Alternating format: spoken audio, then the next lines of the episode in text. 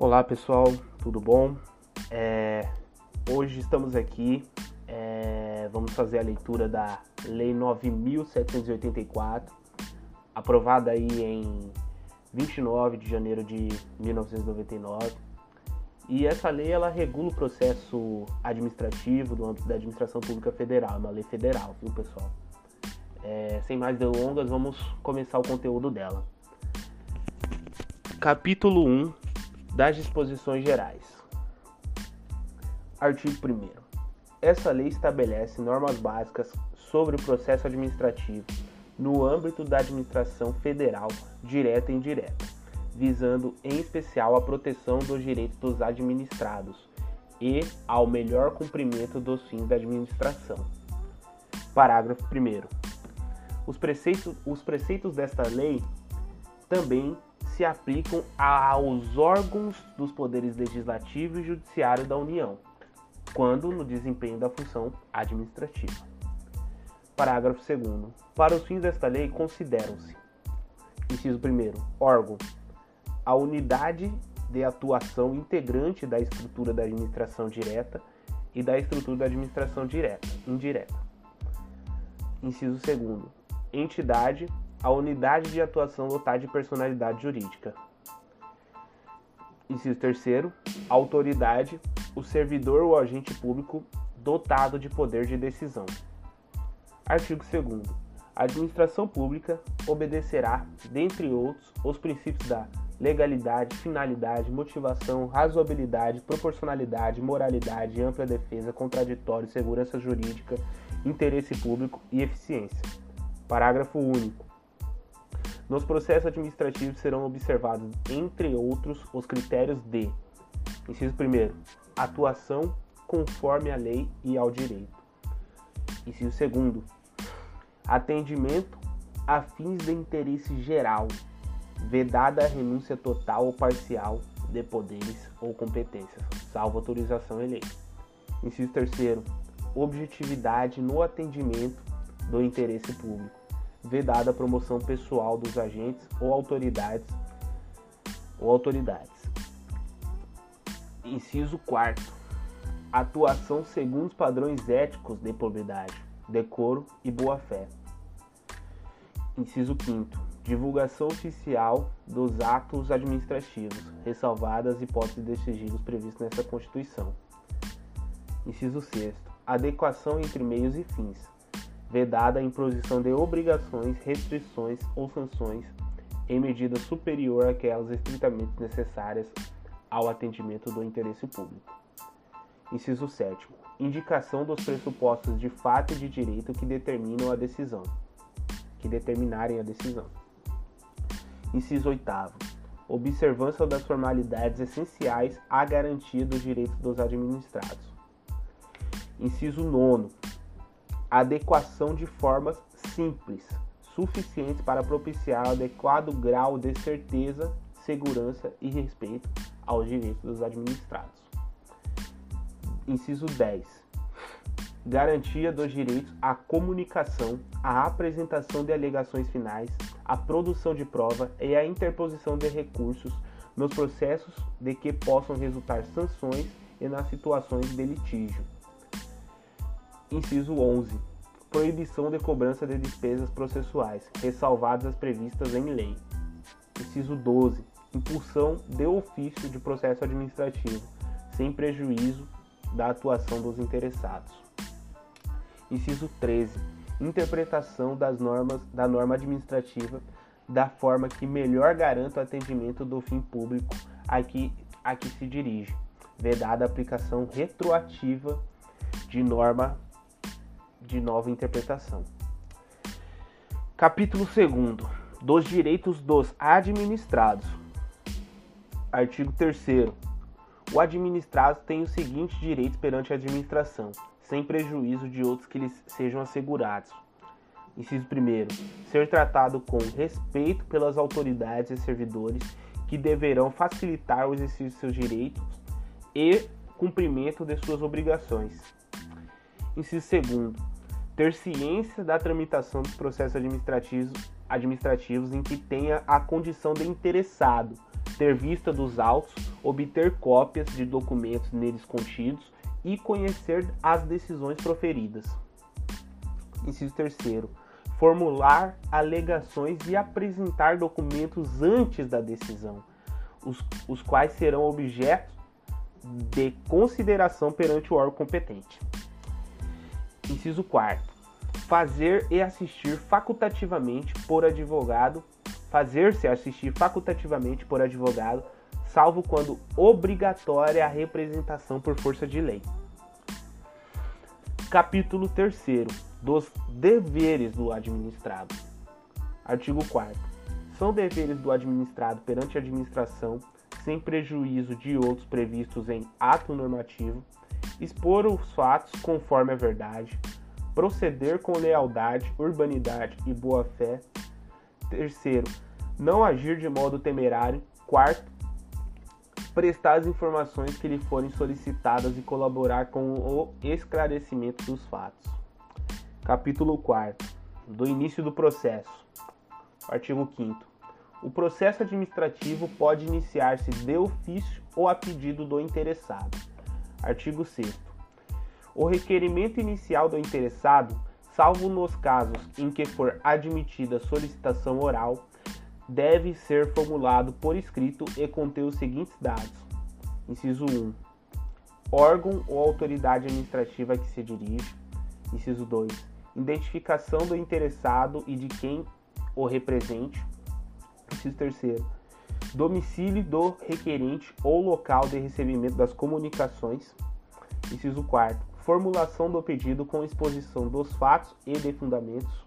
Inciso quinto, data de assinatura do requerente e de seu representante. Parágrafo único. É vedada a administração a recusa imotivada de recebimento de documentos, devendo o servidor orientar o interessado quanto ao cumprimento de eventuais falhas. Artigo 7 os órgãos e entidades administrativas deverão elaborar modelos e formulários padronizados para assuntos que importem pretensões equivalentes. Artigo 8 Quando os pedidos de uma pluralidade de interessados tiverem conteúdos, conteúdo e fundamentos idênticos, poderão ser formulados em um único requerimento, salvo o preceito legal em contrário. Capítulo 5 dos interessados. São legitimados como interessados no processo administrativo? Inciso 1. Esse aí era o artigo 9. Artigo 9. Inciso 1. Pessoas físicas ou jurídicas que o iniciem como titulares de direitos e interesses individuais ou no exercício do direito de representação.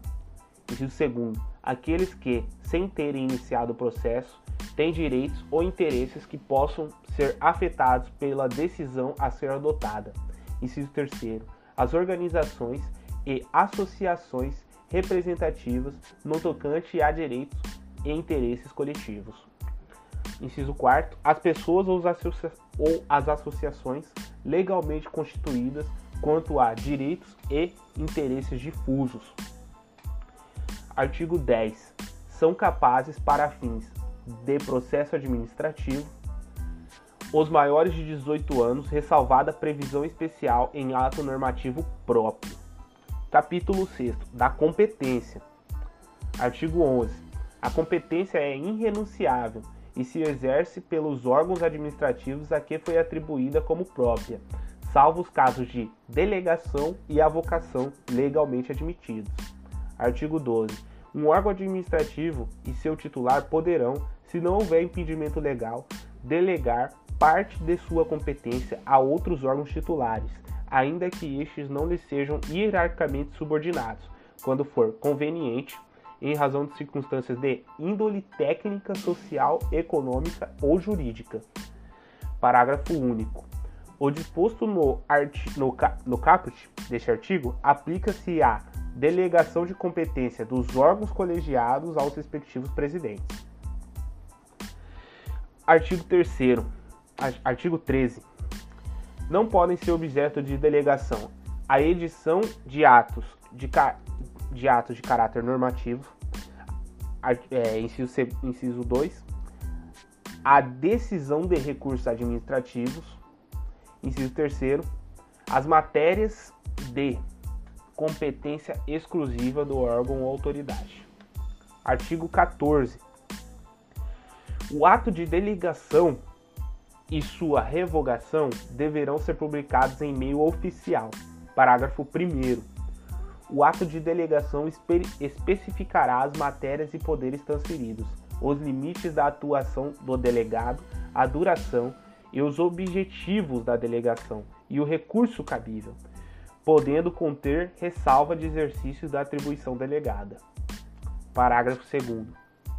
O ato de delegação é revogável a qualquer tempo pela autoridade delegante. Parágrafo 3. As decisões adotadas por delegação devem mencionar explicitamente esta qualidade e considerar-se-ão editadas pelo delegado. Artigo 15. Será permitida em caráter excepcional e por motivos relevantes devidamente justificados a avocação temporária de competência atribuída a órgão hierarquicamente inferior. Artigo 16.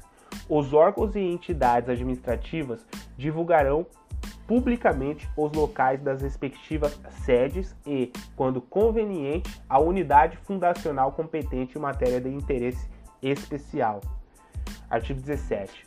Inexistindo competência legal específica, o processo administrativo deverá ser iniciado perante a autoridade de menor grau hierárquico para decidir. Capítulo 7 dos impedimentos e da suspeição é impedido de atuar em processo administrativo o servidor autoridade que tem interesse direto ou indireto na matéria. Se o segundo tenha participado ou venha participar como perito, testemunha ou representante, ou se tais situações ocorrem quanto ao cônjuge, companheiro ou parentes e afins até o terceiro grau. Inciso terceiro, esteja litigando judicial ou administrativamente com o interessado ou o respectivo cônjuge ou companheiro. Artigo 19. A autoridade ou servidor que incorrer em impedimento deve comunicar o fato à autoridade competente, abstendo-se de atuar. Parágrafo único. A omissão do dever de comunicar o impedimento constitui falta grave para efeitos disciplinares. Artigo 20. Pode ser arguida a suspensão da autoridade do servidor que tenha amizade íntima ou inimizade notória com algum dos interessados ou com respectivos cônjuges, companheiros, parentes e afins até o terceiro grau. Artigo 21. O indeferimento de alegação de suspeição poderá ser objeto de recurso, sem efeito suspensivo. Capítulo 8 da forma, tempo e lugar dos atos do processo. Os atos, artigo 22.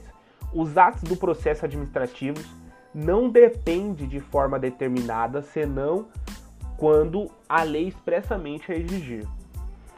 Parágrafo 1 os atos do processo devem ser produzidos por escrito em vernáculo com data e o local de sua realização e a assinatura da autoridade responsável.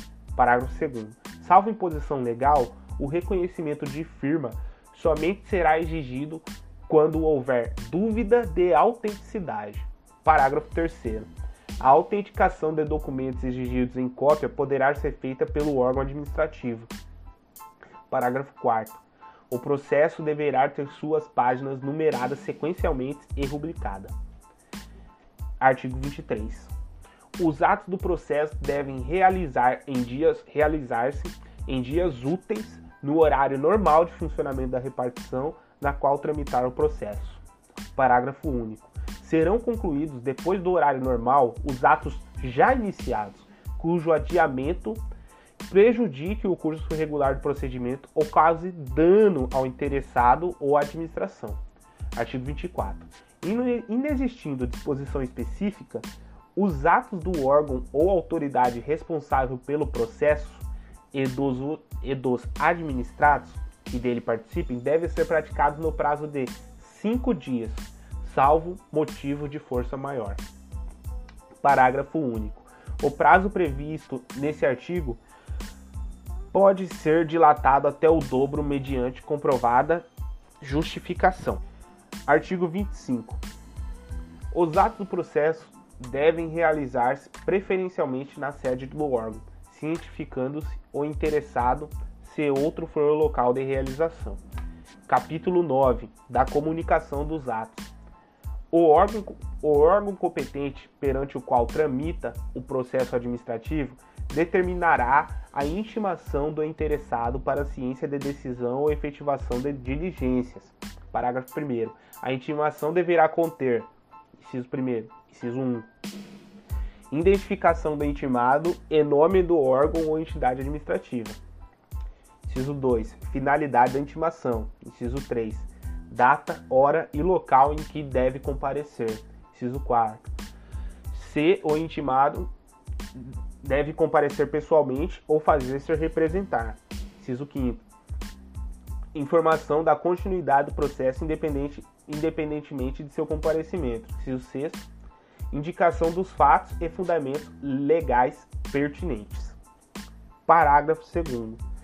A intimação observará a antecedência mínima de três dias quanto à data de comparecimento. Parágrafo 3 a intimação pode ser efetuada por ciência no processo, por via postal, com aviso de recebimento, por telegrama ou outro meio que assegure a certeza da ciência do interessado. Parágrafo 4. No caso de interesses de interessados indeterminados, desconhecidos ou com domicílio indefinido, a intimação deve ser efetuada por meio de publicação oficial Parágrafo 5. As intimações serão nulas quando feitas sem observância das prescrições legais, mas o comparecimento do administrado supre sua falta ou irregularidade. Artigo 27. O desatendimento da intimação, desatendimento da intimação não importa o reconhecimento da verdade dos fatos, nem a renúncia a direito pelo administrado. Parágrafo único. No prosseguimento do processo, será garantido o direito de ampla defesa ao interessado. Artigo 28. Devem ser objeto de intimação os atos do processo que resultem para o interessado em imposição de deveres, ônus, sanções ou restrição a exercício de direitos e atividades e aos atos de outra natureza de seu interesse. Capítulo 10 da Instrução. Artigo 29. As atividades de instrução destinadas a averiguar e comprovar os dados necessários à tomada de decisão realizar-se realiz, realizam-se de ofício ou mediante impulsão do órgão responsável pelo processo, sem prejuízo do direito dos interessados de propor atuações probatórias. Artigo 1 Parágrafo 1 o órgão competente para a instrução fará constar dos autos os dados necessários à decisão do processo. Parágrafo 2. Os atos de instrução que exijam a atuação dos interessados re realizar-se de modo menos oneroso para estes. Artigo 30. São inadmissíveis no processo administrativo as provas obtidas por meios ilícitos.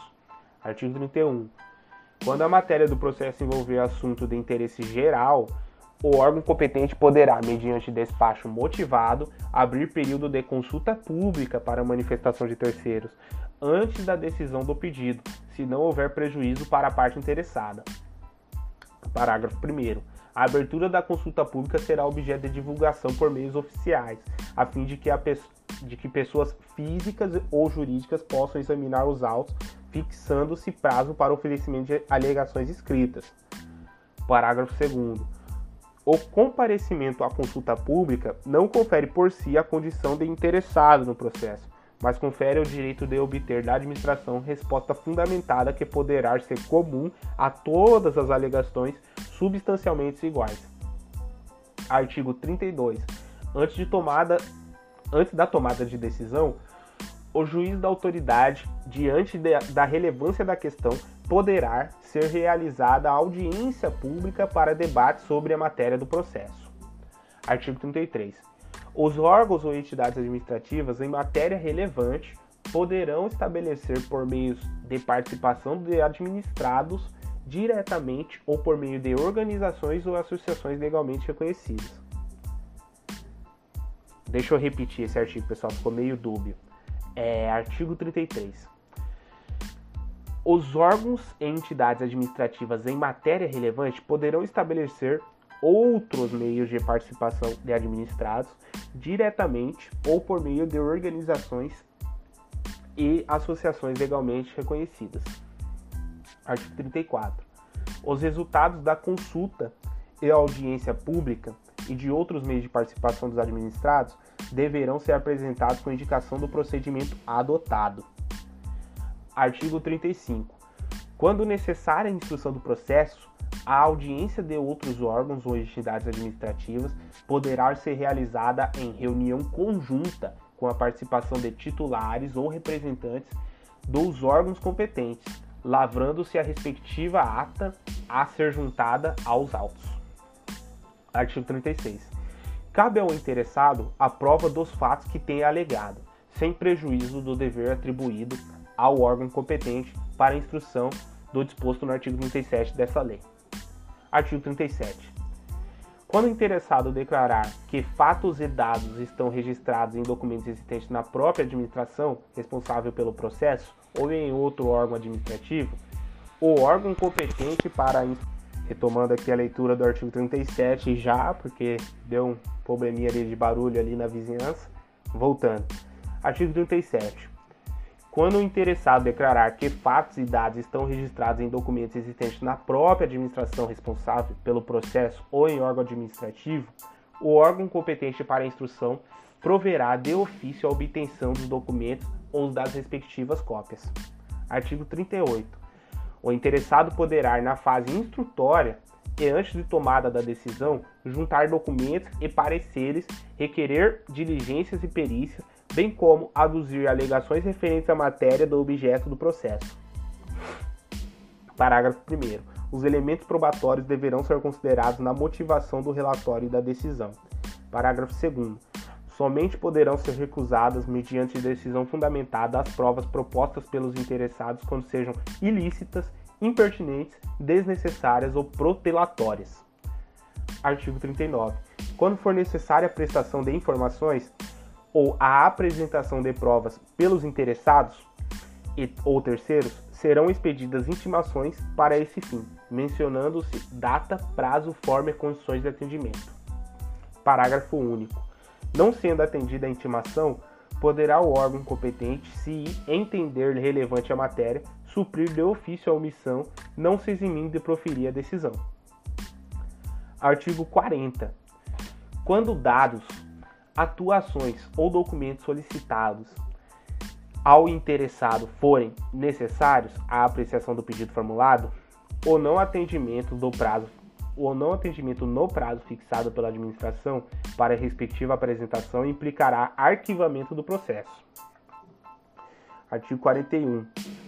Os interessados serão intimados para provar os interessados serão intimados de prova ou diligência ou ordenada com antecedência mínima de três dias úteis, mencionando-se data, hora e local de realização. Artigo 42. Quando deva ser obrigatoriamente ouvido um órgão consultivo, o parecer deverá ser emitido no prazo máximo de 15 dias, salvo norma especial ou comprovada necessidade de maior prazo. Parágrafo 1. Se um parecer obrigatório e vinculante deixar de ser emitido no prazo fixado, o processo não terá seguimento até a respectiva apresentação, responsabilizando-se quem der causa ao atraso. Parágrafo 2. Se um parecer obrigatório e não vinculante deixar de ser emitido no prazo fixado, o processo poderá ter prosseguimento e ser decidido com sua dispensa, sem prejuízo da responsabilidade de quem se omitiu no atendimento. Artigo 43 quando, por disposição de ato normativo, devam ser, devam ser previamente obtidos laudos técnicos de órgãos administrativos e estes não cumprirem o encargo no prazo assinalado, o órgão responsável pela instrução deverá solicitar laudo técnico de outro órgão dotado de qualificação e capacidade técnica equivalentes. Artigo 44. Encerrada a instrução, o interessado terá direito de manifestar no prazo de 10 dias, salvo se de outro prazo for legalmente fixado. Se outro prazo for legalmente fixado. Em caso de risco iminente, a administração pública poderá motivadamente adotar providências acauteladoras sem a prévia manifestação do interessado. Artigo 46. Os interessados têm direito à vista do processo e a obter certidões ou cópias repográficas de, dos dados e documentos que o entreguem, que o integrem, ressalvados os dados e documentos de terceiros protegidos por sigilo ou pelo direito à privacidade, à honra ou à imagem. Artigo 47.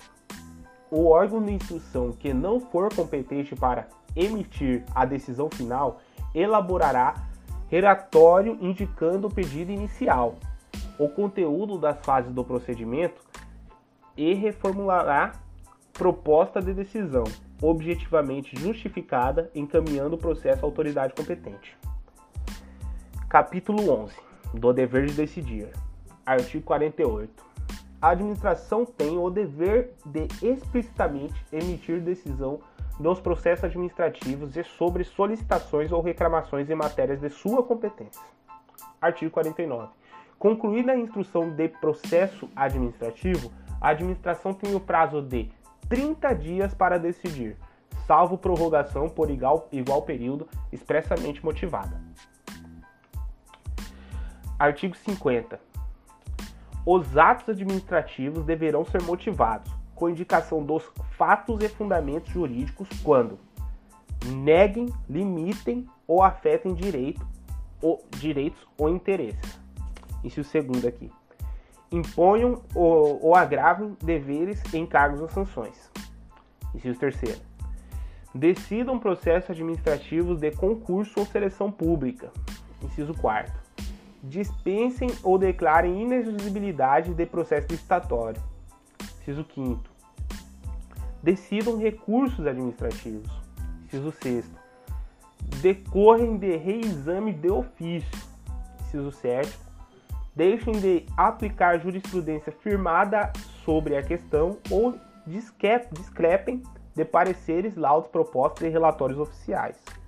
Inciso 8 importa em anulação, revogação, suspensão ou convalidação de ato administrativo. Parágrafo 1. A motivação deve ser explícita, clara e congruente, podendo consistir em declaração de concordância com fundamentos de anteriores pareceres, informações, decisões ou propostas, que, neste caso, serão parte integrante do ato. Parágrafo 2.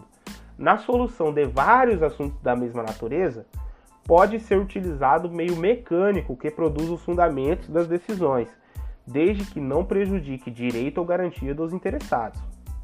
Parágrafo 3.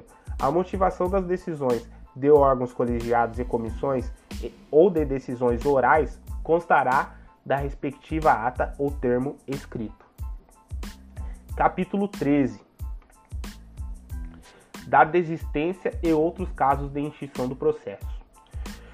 O interessado poderá, mediante manifestação escrita, desistir total ou parcialmente do pedido formulado, ou ainda renunciar a direitos disponíveis. Parágrafo 1. Havendo vários interessados, a desistência ou renúncia atinge somente a quem tenha formulado. Parágrafo 2. A desistência ou a renúncia do interessado, conforme o caso, não prejudica o, pro, o prosseguimento do processo, se a administração considerar que o interesse público assim o exige. Artigo 52.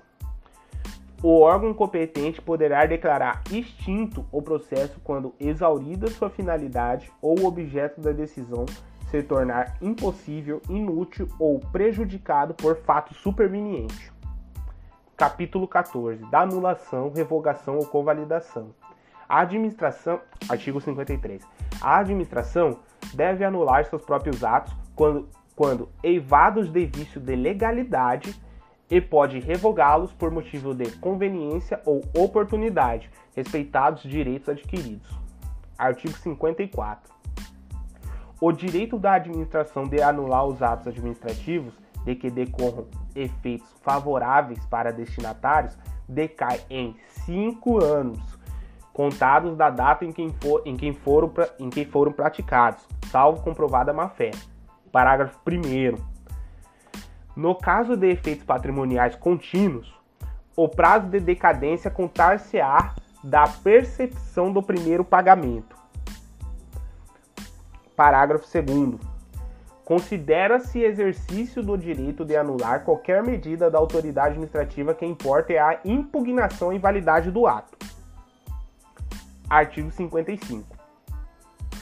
Em decisão na qual se evidencie em decisão na qual se evidencia não carretarem lesão ao interesse público nem prejuízo a terceiros, os atos que apresentem defeitos sanáveis poderão ser convalidados pela administração pública. Capítulo 15 do recurso administrativo e da revisão. Artigo 56. Das decisões administrativas, cabe recurso em face de razões de legalidade de mérito. Parágrafo 1.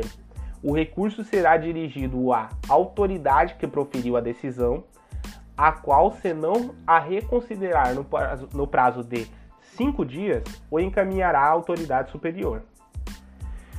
Parágrafo 2. Salvo exigência legal, a interposição de recurso administrativo independe de calção. Parágrafo 3. Se o recorrente alegar que a decisão administrativa contraria enunciado de suma vinculante, caberá à autoridade prolatora da decisão impugnada, se não a reconsiderar, explicitar antes do encaminhamento o recurso à autoridade superior, em razões de em razões da aplicabilidade ou inaplicabilidade da súmula, conforme o caso. Artigo 57. O recurso administrativo tramitará no máximo por três instâncias administrativas, salvo disposição legal diversa. Artigo 58. Tem legitimidade para interpor recurso administrativo. Inciso 1. Os titulares de direitos e interesses que forem parte no processo. 2. Aqueles cujos direitos ou interesses forem indiretamente afetados pela decisão recorrida. 3. As organizações e associações representativas no tocante a direitos e interesses coletivos. 4. Os cidadãos e associações quanto a direitos e interesses difusos. Artigo 59. Salvo disposição legal específica, é de 10 dias o prazo para interposição de recurso administrativo contado a partir da ciência ou divulgação oficial da decisão recorrida. Parágrafo 1.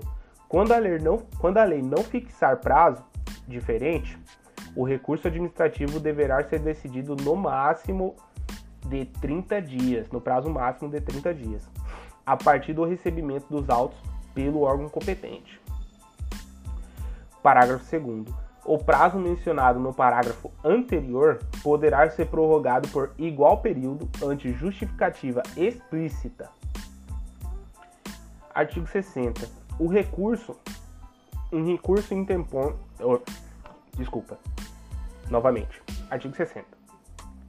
O recurso inter, interpõe-se por meio de requerimento, no qual o recorrente deverá expor os fundamentos do pedido de reexame os fundamentos do pedido de reexame, podendo juntar os documentos que julgar convenientes. Artigo 61. Salvo disposição legal em contrário, o recurso não tem efeito suspensivo. Parágrafo único. Havendo justo receio de prejuízo ou de difícil ou incerta reparação decorrente da execução, a autoridade recorrida ou a imediatamente superior poderá, de ofício ou a pedido, dar efeito suspensivo ao recurso. Artigo 62. Interposto o recurso, o órgão competente para dele conhecer deverá intimar os demais interessados para que, no prazo de cinco dias úteis, apresentem alegações. Artigo 63. O recurso não será, não será conhecido quando interposto, inciso 1, fora do prazo, inciso 2, perante órgão incompetente, inciso 3, por quem não, não seja legitimado, inciso 4, após exaurida a esfera administrativa. Parágrafo 1. Na hipótese do inciso 2, será indicada ao recorrente a autoridade competente, sendo-lhe devolvido o prazo para recurso. Parágrafo 2. O não conhecimento do recurso não impede a administração de rever de ofício o ato ilegal, desde que ocorrida preclusão administrativa. Desde que não ocorrida preclusão administrativa. Artigo 64. O órgão para decidir o recurso poderá confirmar, modificar, anular, revogar total ou parcialmente a decisão recorrida, se a matéria for de sua competência. Parágrafo único.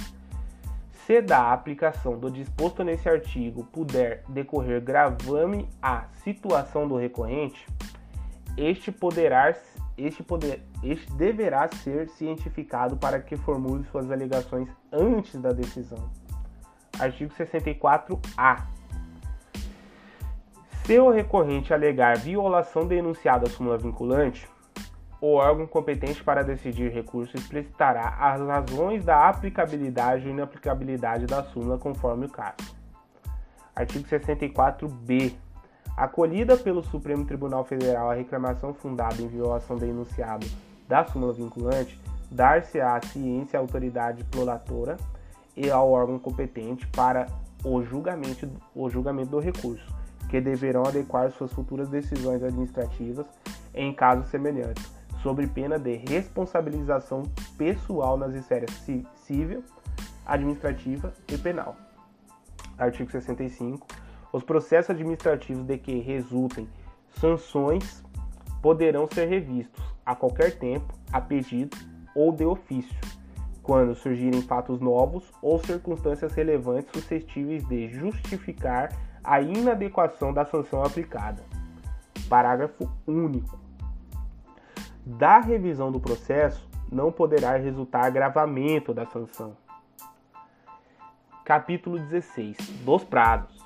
Artigo 63, 66. Os prazos começam a correr a partir da data da cientificação oficial, excluindo-se da contagem o dia do começo e incluindo-se o do vencimento. Parágrafo 1. Considera-se prorrogado o prazo até o primeiro dia útil seguinte se o vencimento cair em dia em que não houver expediente ou este for encerrado antes da hora normal. Parágrafo 2. Os prazos expressos em dias contam-se de modo contínuo. Parágrafo 3. Os prazos fixados em meses ou anos conta-se de data a data.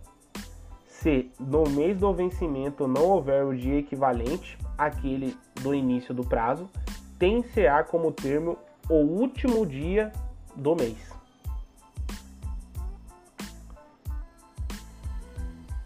Pera aí. Vou retornar aqui nesse parágrafo terceiro, pessoal. Vamos lá. Parágrafo terceiro. Os prazos fixados em meses ou anos contam-se de data a data. Se no mês do vencimento não houver o dia equivalente àquele do início do prazo, tem-se como termo o último dia do mês. É isso. É isso. Não sei se eu tinha falado de forma errada da, da outra vez. Artigo 67. Salvo motivo de força maior, devidamente comprovado, os prazos processuais não se suspendem. Capítulo 17. Das sanções. As sanções a serem aplicadas por autoridade competente terão natureza pecuniária ou consistirão em obrigação de fazer ou não fazer, assegurado sempre o direito de defesa. Capítulo 18 das considerações finais. Os processos administrativos específicos continuar, continuarão reger-se por lei própria, aplicando aplicando-se-lhes apenas subsidiariamente os preceitos dessa lei. Artigo 69-A. Terão prioridade na tramitação em qualquer órgão ou instância os procedimentos administrativos em que figure como parte ou interessado. Inciso 1. Pessoa igual ou superior a 60 anos. Inciso 2. Pessoa portadora de deficiência. Inciso 3 é vetado. Inciso 4. Pessoa portadora de tuberculose ativa, esclerose múltipla, neoplasia maligna, hanseníase, paralisia irreversível e incapacitante, cardiopatia grave, doença de Parkinson, expandi... Isso aqui é difícil. Espondiartrose anquilosante. Acho que falei certo, não sei. Seguindo. Nefropatia grave, hepatopatia grave, estados avançados da doença de Paget, não sei se é assim que fala, é, contaminação por radiação, síndrome de imunodeficiência adquirida ou outra doença grave, com base em conclusão da medicina especializada, mesmo que a doença tenha sido contraída após o início do processo. Parágrafo 1. A pessoa interessada na obtenção do benefício, juntando prova de sua condição, deverá requerer a autoridade administrativa competente, que determinará as providências a serem cumpridas. Parágrafo 2 Deferida a prioridade, os autos receberão identificação própria que evidencie o regime de tramitação prioritária.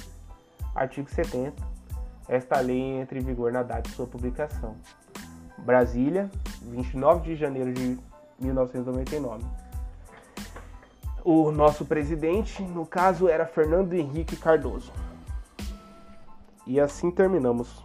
Muito obrigado a todos.